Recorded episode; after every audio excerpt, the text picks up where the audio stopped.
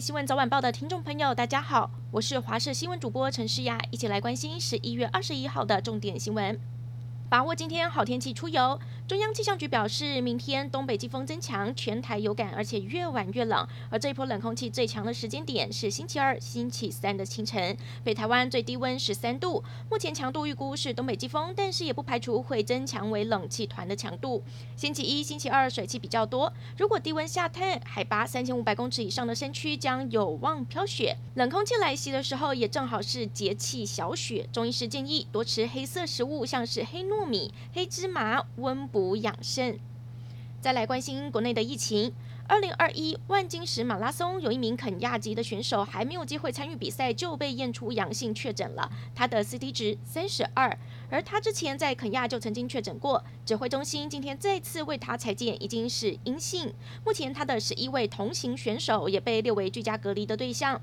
至于本土案例还是一样加零，境外入的部分则是有九例。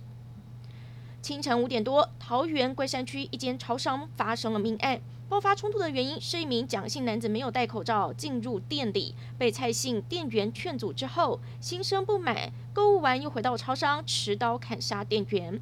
这一名蒋姓嫌犯是一位知名的纸雕师，在业界小有名气，温暖形象让人印象深刻，还出过多本纸雕作品。如今他平时工作的特殊刀械，竟然变成了杀人凶器，震惊各界。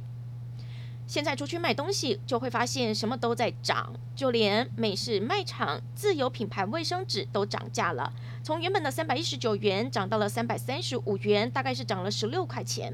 对此，好事多表示哦，是因为原物料上涨，不得已在十月中旬才反映到价格上。民众表示，因为量很大，涨价的幅度还在可以接受的范围里面。而明天就是美式卖场的一年一度的黑色购物节了。傍晚先公布优惠的商品，包括八十五寸电视、二十公斤变频洗衣机、羽绒被等。十三间门市皆提早一小时营业。黑色星期五当天，十一月二十六号到星期天，更会提早两小时开门，希望能催出买气。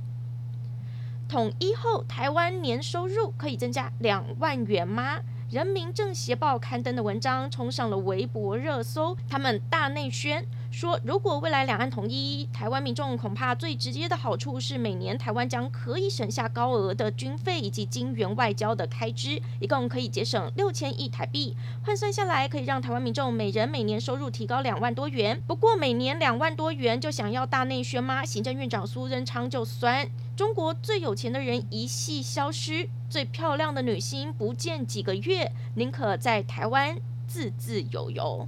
国内餐饮价格上涨，在国外也有类似的情况。再过几天就是感恩节，但是美国民众想吃火鸡大餐，可得多花点钱。一顿感恩节晚餐，平均一人要花台币一千五百元，因为光是火鸡价格今年就上涨了百分之二十四。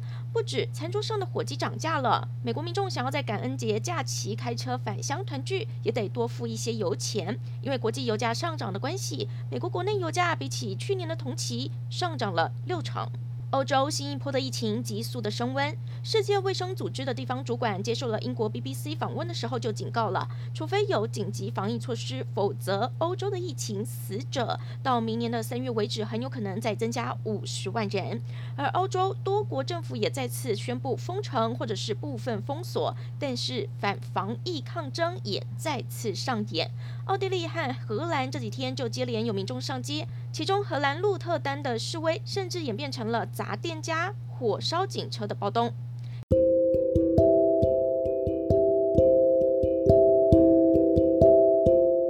感谢您收听以上的焦点新闻，我们再会。